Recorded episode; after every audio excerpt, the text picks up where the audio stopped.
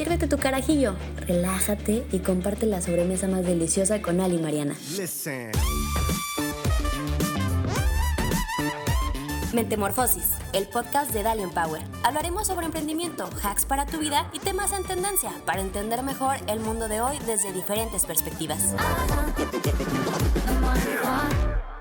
Hola a todos, somos Ale y Mariana y esto es Mentemorfosis, nuestro podcast de Dalia Empower. Como saben, eh, llevamos ya algunos episodios este año, pero fueron mucho de entrar en el mood del año, de cómo vamos a arrancar, de cómo podemos mejorar nuestra salud, la salud mental, la salud física, etcétera, etcétera. Pero ahora sí, ya entrando en materia de lo que igual y le sabemos un poquito más, este va a ser el primer episodio de un three-part series sobre emprendimiento y levantamiento de capital.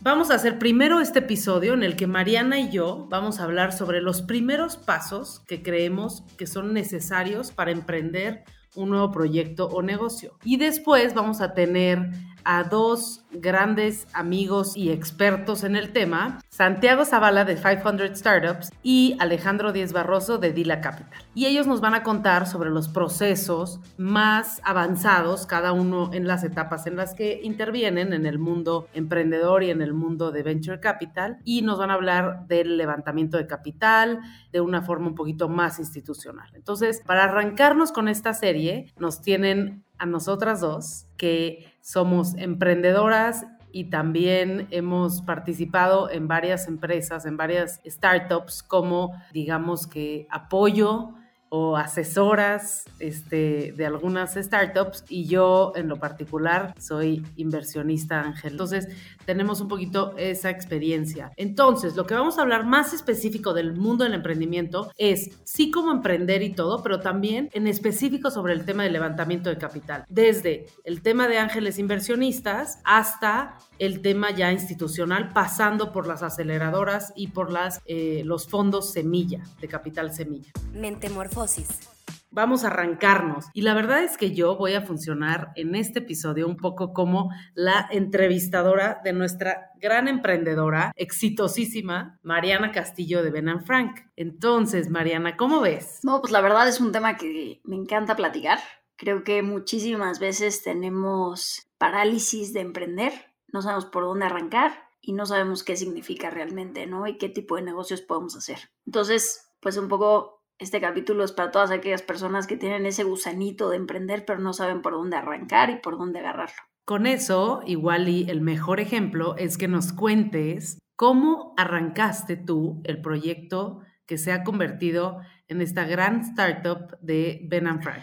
Es una, es una buena pregunta porque yo históricamente no estaba hecha para ser emprendedora. Creo que lo, comenté en un par de, los primeros capítulos, pero mis papás tenían una trayectoria de negocios poco exitosos, por ponerlo suavemente y esto trajo bastante incertidumbre económica en mi juventud, con lo cual para mí emprendimiento era señal de inestabilidad económica, riesgo, no tener. Entonces para mí el tener un sueldo mes con mes tenía bastante valor y esto es algo que, que pues la verdad me detenía muchísimo en el proceso de emprender. Pero me casé con alguien que tiene la historia completamente contraria a la mía y es como su papá, todo lo que emprendió fue exitoso y entonces mi esposo y sus dos hermanas, o sea, los tres hijos, son extraordinarios emprendedores y entonces esto pues hace que se te quite un poco el miedo. Y ese ha sido mi primer ejemplo de decir, se puede y puede tener resultados positivos. No tienes que tener miedo a lo que pasó en otros casos, ¿no? Y, creo que hay muchas cosas o muchas lecciones que aprender en ese proceso. Muchas veces la gente dice, los emprendedores son amantes al riesgo. Y yo creo que es una concepción un poco errónea de lo que son los emprendedores. Seguro hay emprendedores que son amantes al riesgo, no, no digo que no. Pero sí creo que los buenos emprendedores son aquellos que saben calcular los riesgos bien, minimizar los riesgos y, escoger qué riesgos quieres tomar. Y creo que eso es lo que ha categorizado mucho, caracterizado mucho lo que nosotros hemos hecho en Ben Frank, ¿no? Cómo le bajamos el riesgo a la toma de decisión. Ser emprendedor es tomar decisiones con muy poca información pero cómo la información que tengo la uso para convertirlo en que la decisión sea lo menos riesgoso posible. Claro, no. Entonces, una de las cosas que dijiste al principio, creo que a veces lo damos por hecho, pero creo que es el paso más importante para convertirte en un emprendedor y es el de atreverse a emprender, tomar ese riesgo y entrarle de lleno a este mundo que es incierto. ¿no? El mundo del emprendimiento. Pero para eso, lo primero, lo primero, lo primero es atreverse y aventarse. Creo que muchos de, nosotros tenemos ese miedo que tú describías, Mariana, porque pues sí, claro que es complicado, ¿no? Tienes que eh, aventarte tú solo. Sí, aparte de tener una buena idea y tener una buena ejecución y tener un buen equipo, etcétera, ¿no? Pero lo más importante es tener el valor de, por ejemplo, como lo mencionas, en tu caso, dejar una chamba que te da un sueldo fijo y decir, voy a aventarme a crear algo nuevo, que eh, es este, también una forma de definir a las, a las startups, ¿no? Es una solución nueva a un problema este, existente o una solución diferente a, algo que ya hay ahorita. Y pues solo por el hecho de, de ser innovador tiene ese componente de, riesgo y de incertidumbre. Entonces, lo primero es que se atrevan. Y al final, creo que, bueno, en este caso con Mariana tenemos un ejemplo súper exitoso, ¿no? Pero yo también quiero como que entrarle ahí un poquito a decir que creo que de todos los emprendimientos se puede sacar algo muy valioso. Aprendizajes, qué hacer, qué no hacer, cómo hacerlo para cuando te vuelves a aventar a hacer un proyecto nuevo, tengas a lo mejor mucho más habilidades o que te sepas mejor el caminito y eso te va convirtiendo, aunque no seas exitoso desde el primer emprendimiento, en un mejor emprendedor para el futuro. Entonces, lo primero es que se atrevan, chavos.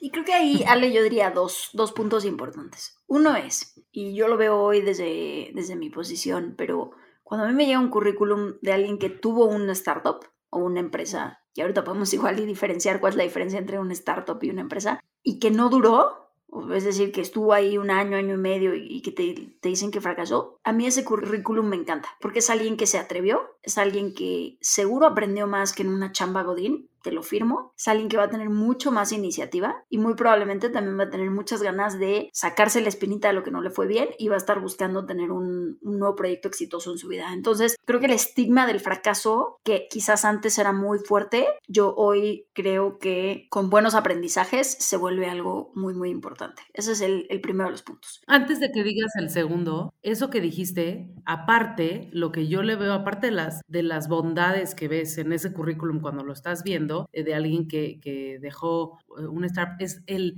el saber cuándo dejar ir y el saber cuándo ya parar y buscar otro camino. Creo que eso también es, es algo súper valioso de ver eh, en alguien que pudo decir, no funcionó, no pasa nada, lo dejo y me voy a buscar otra chamba. Sí, totalmente. Creo que esa es una cosa bien, bien importante. Del segundo punto que iba a decir, en mi experiencia es que muchas veces tenemos esta concepción de que tienes que dejar tu chamba y tienes que irte a emprender y tienes que arriesgarlo todo. Y no digo que no sea en algún momento claro que tienes que dar ese brinco, pero ese brinco no lo tienes que dar el día uno. Creo que hay una serie de cosas que puedes hacer para entender si tu idea tiene pies antes de dejar ese sueldo y convertirlo. ¿Por qué? Porque si dejas tu chamba vas a tener un montón de presión para empezar a generar dinero muy rápido o de tener que levantar dinero para que te ayude, ¿no? Y, ahorita le entramos de lleno al tema del levantamiento de, dinero, pero mi experiencia, si puedes tener pasos avanzados quizás a costa de dormir menos unas semanas, unos meses, mientras mantienes tu chamba,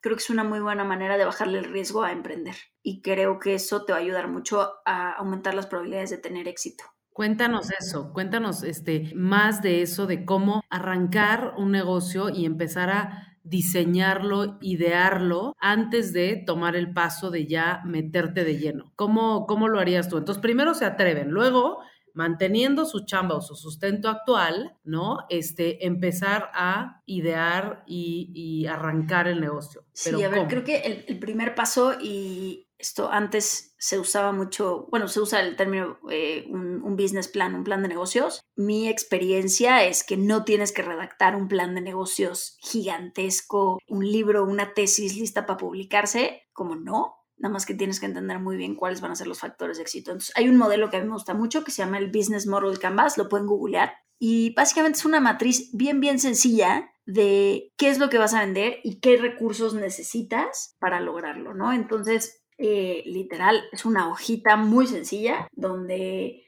dicen cuál es la propuesta de valor, ¿no? Como por qué la gente les va a comprar a ustedes, cuáles son los recursos principales que van a necesitar, cuáles son las actividades principales que van a necesitar, cuáles son las, los socios comerciales o lo que sea que van a necesitar para poder ejecutar esto. También ahí puedes mapear un poco los clientes o los segmentos de clientes a donde vas a llegar y la estructura de costos, ¿no? La, los unit economics, ¿no? Los, eh, números más puntuales de, cómo funciona cada unidad que vendes, cuánto gana, cuánto cuesta, etcétera. ¿Qué más? Pues, es eso realmente, y eso es lo que es la, belleza del, del, Business Model Canvas en mi, en mi experiencia, es que no tienes que escribir este, este, esta Biblia que además si algo he aprendido como emprendedora, pero se los aseguro que cualquier persona, de tu primer business plan a lo que ejecutas, cambia demasiado. Entonces no dediques demasiado tiempo a planear, pero sí entiende cuáles van a ser los drivers para tu negocio. ¿Tú hiciste esto? ¿Ustedes hicieron esto con, con Ben and Frank? Con sí, sí lo hicimos. Nosotros cuando empezamos Ben and Frank estábamos estudiando la maestría y entonces estábamos en paralelo tomando una clase de emprendimiento y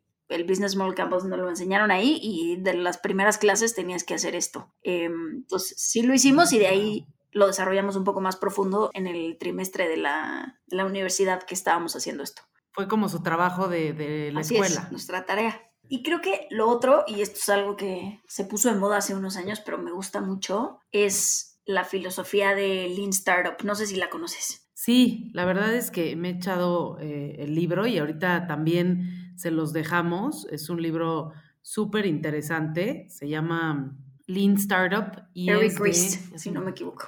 Lean Startup de Eric Ries. Y este, habla de cómo no tienes que tener todos los recursos y todo perfectamente planeado y todo para arrancar un negocio, sino que hay metodologías como un poco esta que menciona Mariana y otras que ahorita nos va a platicar de cómo arrancar un negocio, pero con menos riesgo, bajándole el riesgo para que no tengas que casi que vender tu casa y apostarlo todo para ver si funciona y que a la mitad te des cuenta no funcionó y ahora qué hago porque aposté todo lo que tenía. Sí, o sea, y creo que una de las cosas más importantes de la metodología del Lean Startup es mientras antes empiezas a vender un producto, aunque no sea el producto perfecto, más retroalimentación vas a tener de los clientes y más capacidad vas a tener de mejorar el producto y por tanto tener más probabilidad de éxito en las ventas. Al final, el fondo de todo son ventas y sin ventas no vamos a llegar a ningún lado, básicamente, ¿no? Entonces, ¿qué es esta filosofía del Lean Startup? Básicamente, como decía, es diseñar el producto mínimo viable.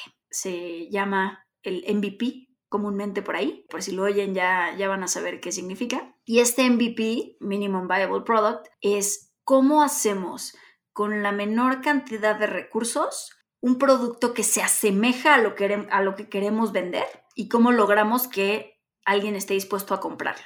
Entonces, igual y les puedo platicar un poquito cómo aplicamos nosotros a, a Ver Frank esto. Síguenos en Instagram, arroba Power. Cuando nosotros decidimos arrancar, uno de los temas que vimos era, sí, hicimos un business plan padrísimo y decíamos, queremos tener tiendas, o sea, desde el principio nosotros queríamos tener tiendas, ¿no? Entonces queremos tener una página de internet muy buena, queremos tener tiendas, queremos tener el mejor servicio, queremos tener, ¿no? Y entonces empiezas a hacer una lista de tu wish list. Y a la hora que ese wish list lo conviertes en pesos de inversión, pues básicamente nunca hubiéramos hecho Ben Frank, porque no teníamos el dinero para hacerlo. Claro, hubieran necesitado muchísimos recursos para eso que tenían imaginado. Entonces, con, e, con, este modelo del MVP, ¿qué hicieron? ¿Cómo lo cambiaron a este modelo del Lean Startup? Entonces, eh, a ver, el primero era, la tienda no la necesitamos. Es un nice to have y la vamos a necesitar eventualmente, pero primero tenemos que comprobar que alguien está dispuesto a comprarnos. Entonces, adiós tienda. Antes de ir a hacer una tienda y gastarte en la construcción, en el mobiliario, en la gente, en el guante que tienes que pagar, dijiste, mejor, antes de hacer todo eso, primero quiero probar si realmente tengo un mercado. ¿Cómo puedo probar que tenga un mercado? Una página. Ok, te puedes imaginar una página poca madre, pero igual, afortunadamente, hay otros emprendimientos que hoy hacen que hacer páginas sea razonablemente sencillo y muy barato. Nosotros agarramos Shopify, que es una plataforma de páginas de internet para, tiendas, que la verdad es que puedes programar una tienda tú en una noche. No te va a quedar la más bonita y hay un montón de cosas que hacerle, pero lo puedes hacer. En esa época eran pagando 30 dólares al mes y me parece que una comisión como del 2-3% de transacción. Entonces realmente una inversión de 600 pesos cualquiera la puede la puede costear, ¿no? Entonces, esa es otra cosa que hicimos. Como no pensamos, de hecho, hoy nuestra página ya no está en Shopify, ya tenemos un sistema que hemos desarrollado. No, pero desde el principio, en lugar de gastarte una super lana en contratar un desarrollador que pueda hacer un e-commerce súper profesional, porque también, o sea, querías que funcionara bien y todo, y que estuviera bonito, bien hecho, y pagar pues todo lo el desarrollo de eso que, que sí cuesta varios miles de pesos, ¿no? Este, es mejor comprar una solución que ya está, que te permite customizar de cierta forma algunas cosas, como el look and feel, la marca, las cosas, pero no al 100% hacer todo lo que seguramente ahorita ya tienen, pero suficientemente bien para poder empezar a vender en línea,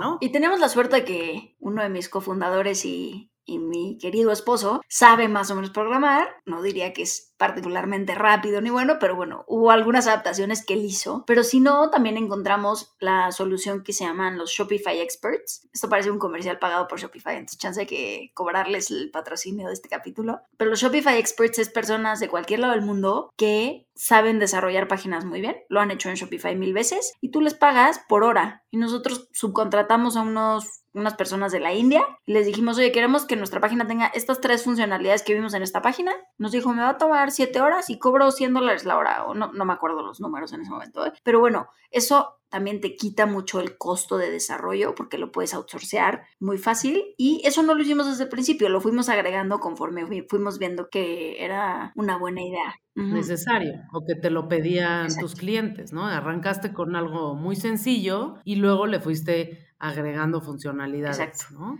Otro ejemplo, nosotros obviamente queríamos tener diseños propios. Sí. De lentes.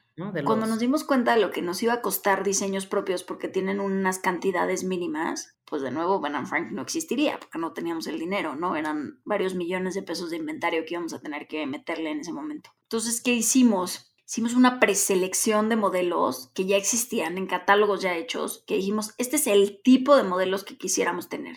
Pedimos muestras y de esas muestras escogimos y compramos 15 piezas de cada modelo, es decir, muy poquito, compramos 15 modelos, 15 piezas, nada, o sea, estamos hablando de tener 300 piezas ahí. Y lo único que hicimos fue brandearlos, eh, entonces para que sí tuvieran la marca, porque queríamos comprobar que la gente sí está dispuesta a comprar una marca desconocida que iba a ponerse en sus lentes en algún momento.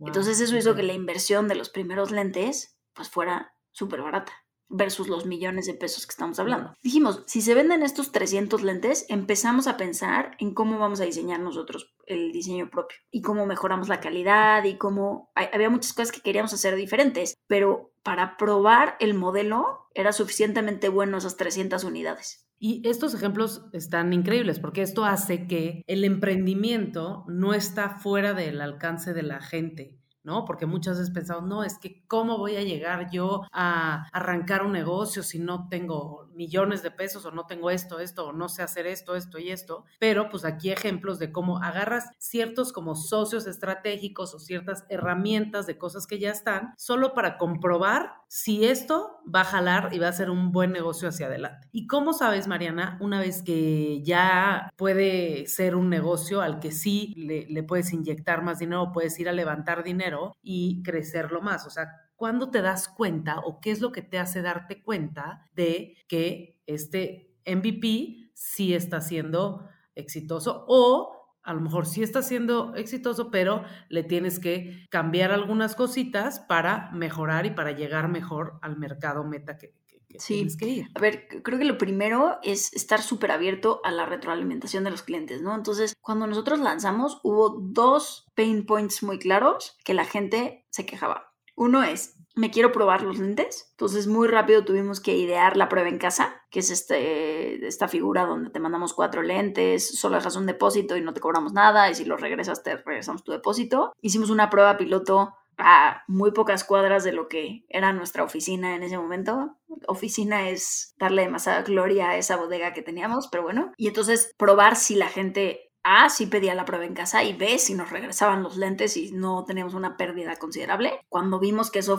podía funcionar, entonces lo empezamos a hacer en escala y eso nos ayudó mucho a quitar una barrera. El segundo es, oigan, no conozco mi graduación porque históricamente en México la gente no tiene un, oftalmólogo de confianza y entonces muchas veces van a las ópticas y ese suele ser una barrera muy grande. Y luego cuando me la dan la pierdo. De hecho, tú te tardaste en comprarnos por ese mismo motivo, pero no te preocupes, ya la tenemos guardada en el sistema. Cuando quieres nos puedes volver a pedir. Lo que hicimos en eso es que encontramos el otro lado de la moneda, que es a los oftalmólogos jóvenes les cuesta conseguir pacientes. ¿Por qué? Porque nadie va al oftalmólogo y normalmente vas al que te refiere tu familia. Entonces, ¿qué hicimos? Hicimos una alianza con, con ellos, donde les referíamos pacientes para exámenes de la vista, que es algo bastante rutinario, que les toma 15 minutos, y si tenían algún padecimiento adicional, ya podían referirlos para una consulta completa. Y si no, a un precio preferencial, nosotros les pagábamos ese examen de la vista. Entonces eso lo lanzamos en la Ciudad de México y nos funcionó muy bien. Y ya de ahí lo hemos ido creciendo y ya ahora con las tiendas, pues obviamente en las tiendas también damos ese servicio. Pero mm, de esta manera logramos quitar los, las dos trabas más grandes que tenían los clientes. Y lo más importante, Mariana, es que se dieron cuenta de cuáles eran las trabas porque a lo mejor si no lo haces de esta forma o si no tienes esa retroalimentación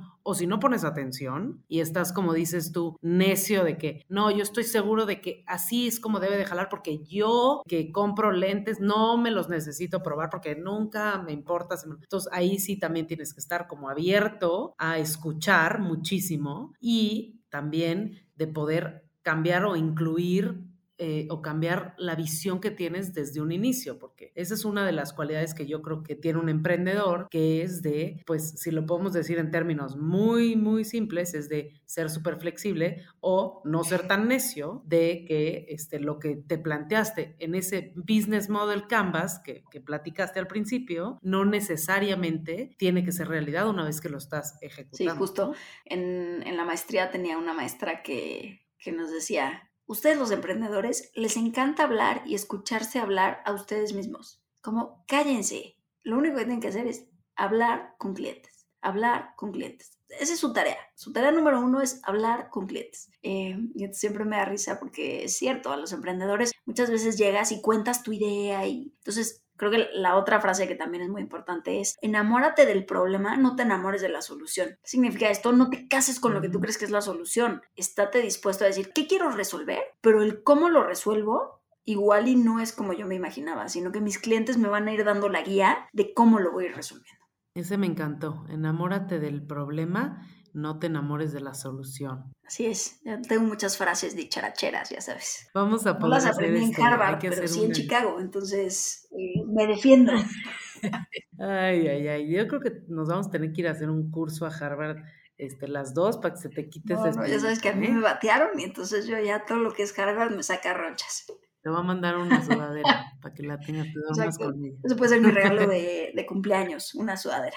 Oye, y, te, y, seguíamos, íbamos, íbamos por ahí. Entonces, a través de este MVP, te das cuenta y tienes retroalimentación de tus clientes, haces ajustes o cambios al modelo, al modelo de negocio, este, o a la, solución, bueno, más bien al problema o al cómo estás solucionando el problema, y eso te hace poder empezar a generar ingresos, ¿no? A tener ventas. Entonces, ahí ya no necesitas a lo mejor tanta lana como si desde el principio hubieras querido llegar hasta este punto en un solo paso, saltándote este aprendizaje y este... Justo, a ver, cuando nosotros estábamos empezando, una de las retroalimentaciones que nos dio alguien muy inteligente, no lo va a quemar, nos dijo, esto nunca va a funcionar. Nos dijo, esto no va a funcionar porque a los mexicanos les gusta comprar marca y muchas veces no pueden comprar la bolsa Prada, pero sí pueden comprar los lentes Prada. Y entonces nadie va a comprar de una marca desconocida.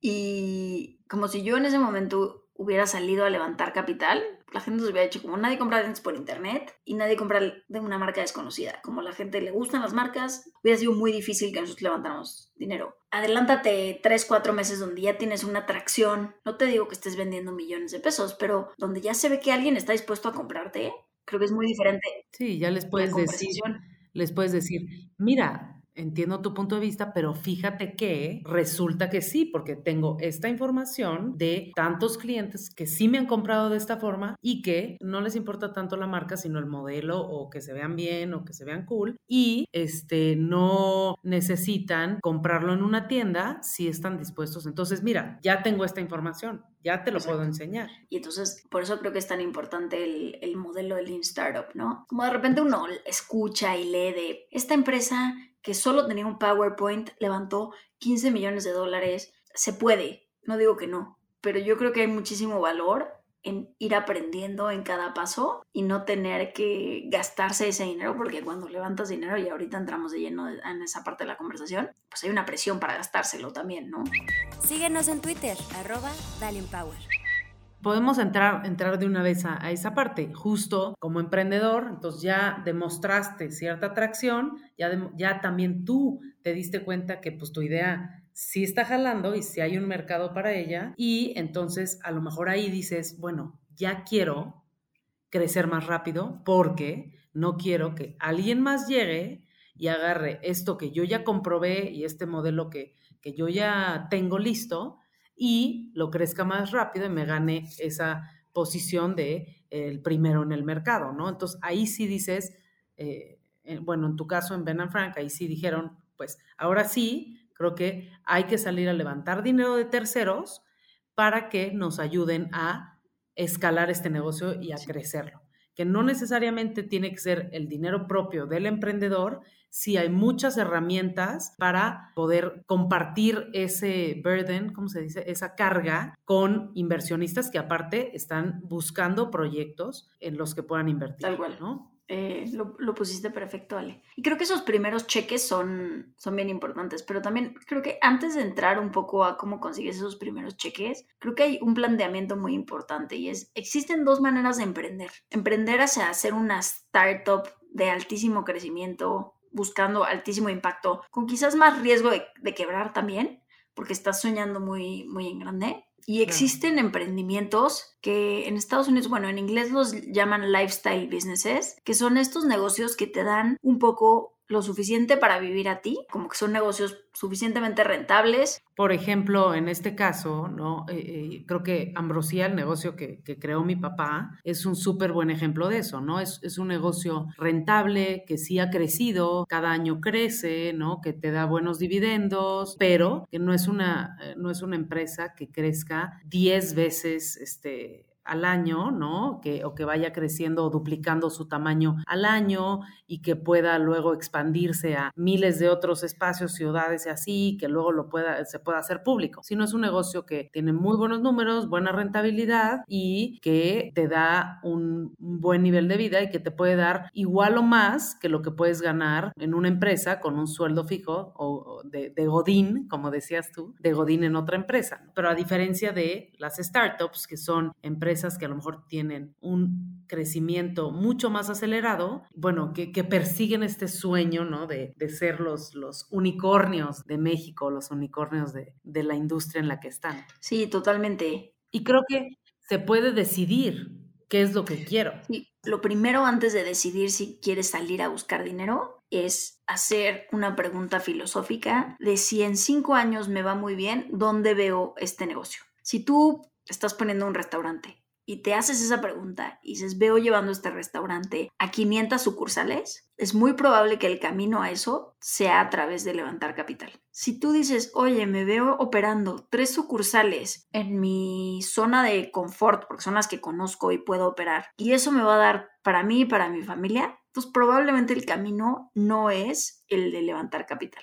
o si levantas capital, probablemente es un capital diferente, es un capital más familiar, es un capital que busca quizás un pago de dividendos, mientras que el capital que te va a ayudar a llegar a las 500 sucursales, en el ejemplo que, que estaba poniendo, es un capital que si tú le ofreces dividendos, te va a escupir a la cara. ¿Y por qué digo esto? Porque son fondos que lo que están pensando es cualquier peso que la empresa genere, se tiene que reinvertir en el propio negocio. Como nada de estar sacando dinero. Te vas a llevar un sueldo y conforme crezcas ese sueldo puede ir mejorando un poco, pero tú como emprendedor no vas a ver dinero hasta que lleguemos a escalas muy grandes. Y sí es importante decirlo porque a veces la gente tiene esta idea de que los emprendedores que operan 500 tiendas son millonarios y, si esa es tu motivación, no necesariamente es el camino más rápido para llegar a eso. ¿eh? Es, es importante decirlo. En el proceso de un lifestyle business vas a ir pudiendo sacar dinero conforme la empresa genere dinero. En el otro caso, no vas a poder sacar dinero si escoges a los socios correctos, porque los socios correctos lo que quieren es que todo el peso se reinvierta y se reinvierta y se reinvierta para crecer y crecer y crecer y como dice Ale, duplicar o triplicar el tamaño todos los años durante un buen periodo. Entonces, eso sí es importante tenerlo en la cabeza.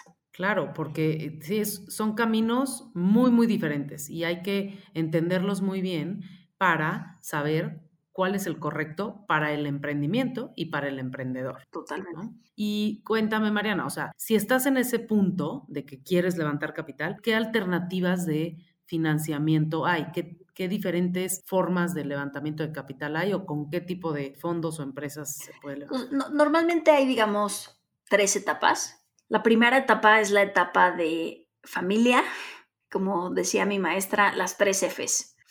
Familia, friends, amigos y fools, gente loca o gente que no entiende negocios y no gasta dinero. Entonces son las tres Fs en inglés, ¿no? Yo definitivamente soy de esos fools que le anda metiendo negocios. Caes en esa, en esa canasta, ¿no? Pero bueno, em, otro día analizamos tu, tu, trayectoria de inversión, Ale. Pero bueno. Todavía no, en unos años. Hay que tener paciencia. ¿Qué es bien importante aquí? Uno es, nunca tomes dinero de alguien que no lo pueda perder. Los ahorros de tu abuela no son una buena idea. Los ahorros de tu familia no son una buena idea. Ahora, si tienes un tío que tiene mucho dinero y tal, pues entonces igual y si es una buena idea que te dé un pedacito de ese dinero, ¿no? Como dicen por ahí, cuentas claras, amistades largas. Nunca tomes dinero de alguien que te sentirías mal si quebraras. Dos, sé súper transparente de los riesgos que acarrea la inversión tú estás en un proceso de aprender si tu startup puede funcionar y puede llegar a tener esas 500 sucursales, pero igual te das cuenta que tuviste suerte en la primera sucursal y que realmente no hay un modelo, no hay un mercado mucho más grande y allá afuera y entonces pones la segunda y la tercera y van mal, igual y tienes que cerrar. Y no pasa nada, lo único que importa es que tú hayas hecho tu mayor esfuerzo y que las personas que te dieron dinero sabían que este era un riesgo con el que contaban. Muy, muy importante ser bien transparente. Y el tercer consejo que daría ahí es mantén informados a tus inversionistas. Cualquier inversionista te va a perdonar que quiebres o bueno, casi cualquier inversionista te va a perdonar que quiebres. Lo que no te van a perdonar es que les caiga por sorpresa. Entonces, es muy diferente si yo les digo, les mando un mail, les digo, oigan, abrimos la segunda sucursal, no va vendiendo muy bien, creemos que puede ser un problema de esto, esto y esto. Oigan, abrimos la tercera sucursal, esto es lo que está pasando. Como si yo comunico eso, es muy claro que yo estoy haciendo mi mejor esfuerzo por entender qué es lo que está pasando, versus tomo el dinero y un año después les hablo y les digan que creen ya quebró, es una historia muy diferente. Y lo puedes hacer estructurado y no tiene que ser una llamada semanal ni nada, ¿no? En mi caso era un mail trimestral donde dábamos updates. Y ahí era muy, oye, pues hicimos esto, no funcionó, hicimos esto, no funcionó, etcétera, ¿no? Entonces, sí es importante eso cuando tomas esos primeros cheques, que sobre todo son gente conocida, ¿no? Entonces, gente que te conoce, que ha trabajado contigo, familiares, evidentemente, y amigos. Normalmente ese es el primer pool. En el punto intermedio están las aceleradoras y las incubadoras, que no voy a meterme mucho en esto, porque Santiago Zavala, que Ale mencionó hace ratito, va a estar en, la segunda parte de este serial de tres capítulos que vamos a hacer para hablar de esto. Y el tercer tipo de fondos son fondos institucionales. Y ahí va a venir Alejandro Díez Barroso de Dila Capital. Y entonces vamos a atacar esas, esas tres. Pero vamos a hablar un poquito más de Los Ángeles, porque creo que Ale tiene mucha experiencia como ángel y creo que es, es bueno que nos dé su punto de vista y este, lo, lo, ponen muy bonito ya con este nombre de ángeles inversionistas, pero Marianas eh, básicamente es a lo que se refería con los, la, la, última F de los fools, ¿no? Es gente que le gusta mucho el emprendimiento, le gusta apoyar proyectos innovadores y está dispuesto a poner lana para en esta etapa del MVP o de que todavía no hay tanta atracción para ver si tiene pies y cabeza el proyecto y puede llegar a ser un, éxito eh, el emprendimiento. Entonces, en ese sentido, yo sé perfecto que yo como emprendedora, a diferencia de Mariana, yo no me considero buena emprendedora, o sea, yo más bien soy buena este, invirtiendo en negocios y también dirigiendo negocios que ya tienen cierta trayectoria y cierto crecimiento. Entonces, también hay que entender los diferentes perfiles que tenemos cada uno y las fortalezas y las debilidades que tenemos. No hay que ser necios de, es que está de moda ser emprendedor y ahora voy a ser emprendedor a fuerza, ¿no? Entonces, yo he decidido meterme al mundo del emprendimiento como más bien ángel inversionista, que es encontrar proyectos que me apasionen y que me llamen la atención y a los que le puedo sumar mi experiencia como empresaria para lograr darles un plus y que estos emprendedores tengan un mejor resultado, ¿no? Y que mm, tengan los recursos para llegar a su próximo paso, next step de levantamiento, ¿no? Entonces, Los Ángeles sí funcionamos como ese puente entre los recursos de Friends and Family y los recursos de aceleradoras o fondos institucionales. Entonces, cuando a lo mejor o ya se te acabaron los Friends and Family o necesitas un poquito más, es cuando sales a buscar personas como yo que quieren meterle dinero a empresas donde tienen mucho más riesgo porque están en etapas mucho más tempranas, donde todavía necesitan probar si su negocio y su idea es buena y tiene potencial, pero antes de que puedan llegar ya con un fondo y decirle, miren, aquí está lo que ya hice y entonces, por esto y esto y esto, que te lo puedo comprobar, creo que sí está jalando y te haría bien invertirle porque tienes menos probabilidades de fracasar. Y así como mencionó Mariana en las etapas, etapas del levantamiento de capital, también varía el riesgo que tienes. Entonces, normalmente en etapas más tempranas, los inversionistas tenemos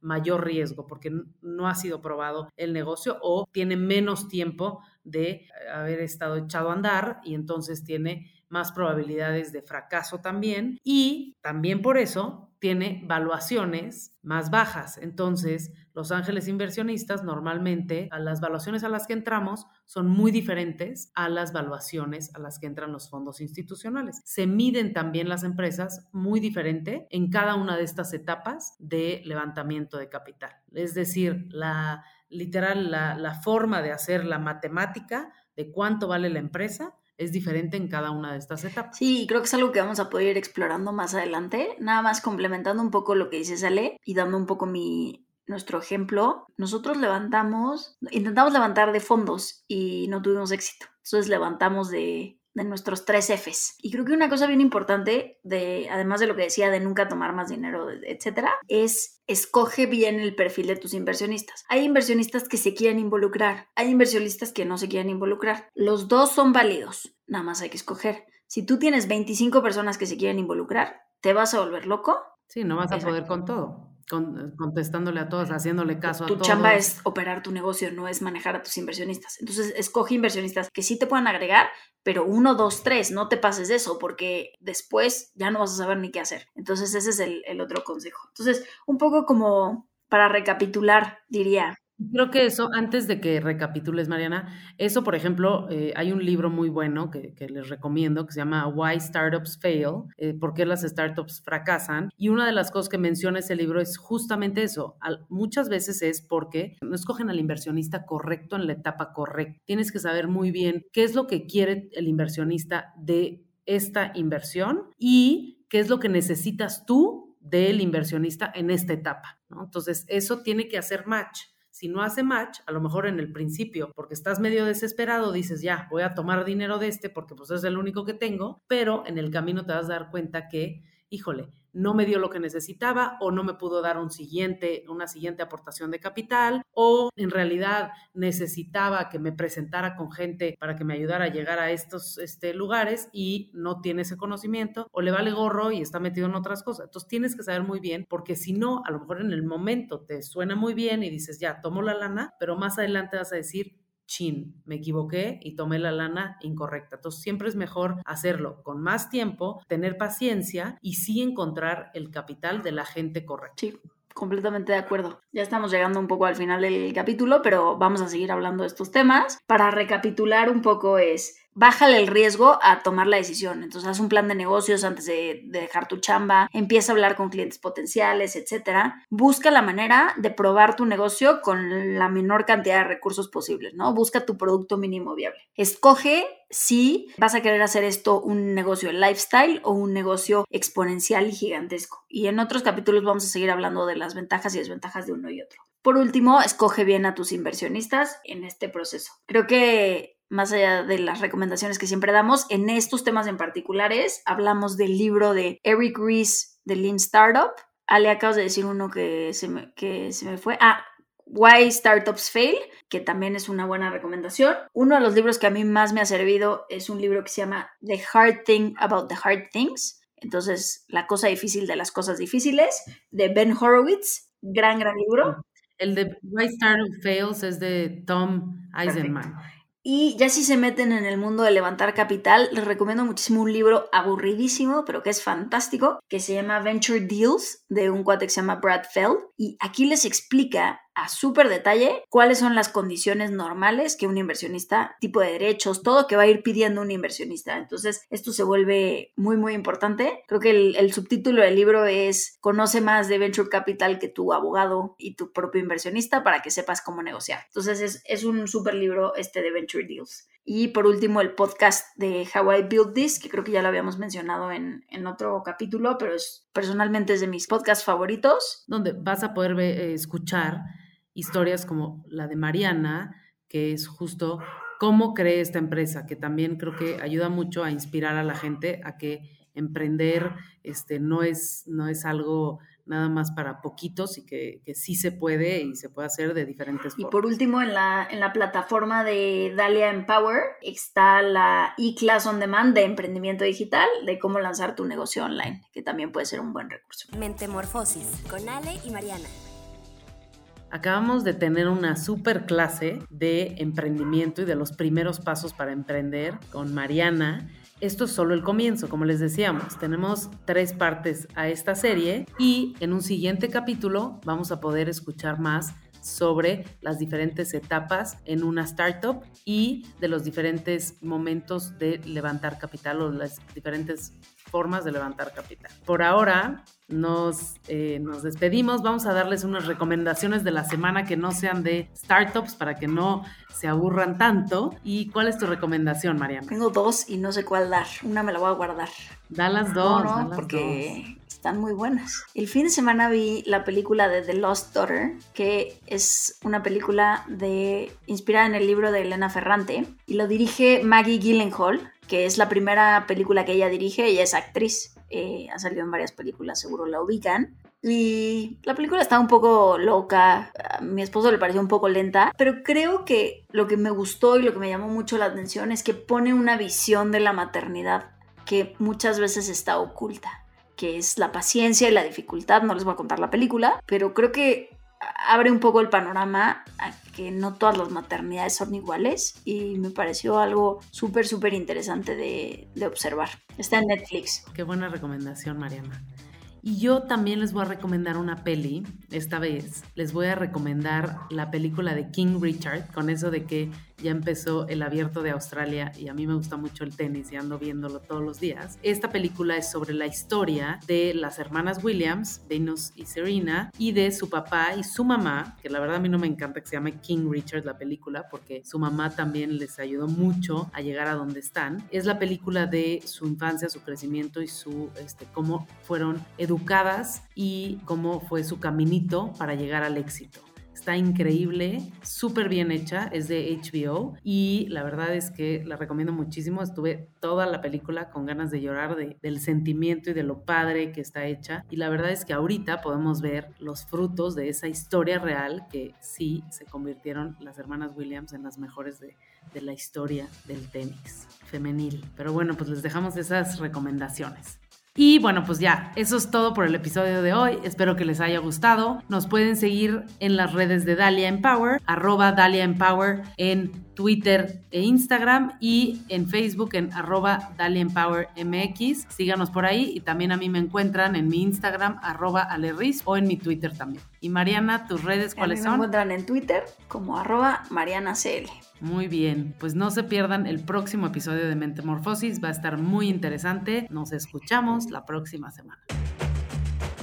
Ali y Mariana te esperan en el siguiente episodio de Mentemorfosis para seguir formando opiniones de valor. Mentemorfosis, compártelo y únete a Dalian Power. Gracias por escucharnos.